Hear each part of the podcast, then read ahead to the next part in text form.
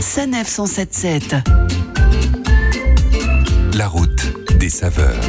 Nous étions l'an dernier au cœur du musée de l'armistice pour commémorer le centenaire de la Première Guerre dans l'ancienne clairière de Retonde où trône la réplique parfaite du wagon où signèrent les plénipotentiaires. Mais avant de retourner dans le dit musée, Claire, attablons-nous au Ferlampin, un restaurant situé dans la commune de Compiègne. Avec d'emblée une interrogation, Qu'est-ce qu'un fer-lampin?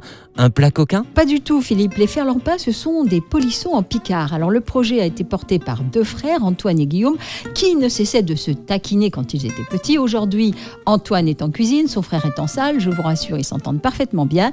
Et ils créent ensemble une carte évolutive en fonction des saisons. Bah, j'étais pas loin avec euh, mon plat coquin, euh, Claire. Un polisson, c'est quoi? C'est un, un coquin, non? Bah oui, Philippe. Bon, on va pas en faire tout un plat. Qu'avez-vous pris Alors j'ai pris un menu du midi à 24,90 euros. En entrée, c'était un velouté froid de laitue et poitrine de porc.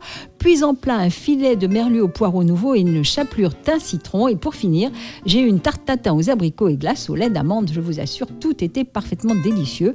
Le menu est imposé et à la carte, le choix ne porte que sur deux entrées, deux plats et deux desserts. Deux entrées, deux plats, deux desserts. Je pose un, je retiens deux. Ça fait huit possibilités. Comme je ne sais pas choisir, laquelle vous me proposez Eh bien, Philippe, vous pouvez commencer par une tomate cœur de bœuf poêlée, crème de basilic et crumble parmesan. Continuer par une selle d'agneau servie rosée, courgettes, aubergines et origan.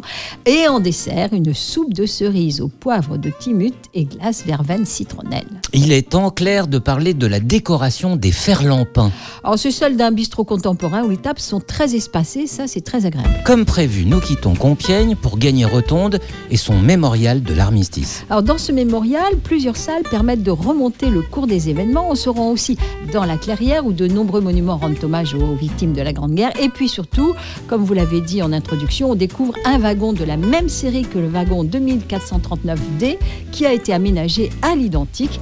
Et depuis les fenêtres latérales, eh bien, on peut lire les étiquettes qui indiquent la place des plénipotentiaires qui ont signé l'armistice. Et on rappelle que le 22 juin 1940, les nazis victorieux nous ont dépossédés de ce wagon d'origine. Ils l'ont envoyé à Berlin où il fut brûlé par les SS sous ordre d'Hitler en avril 1945.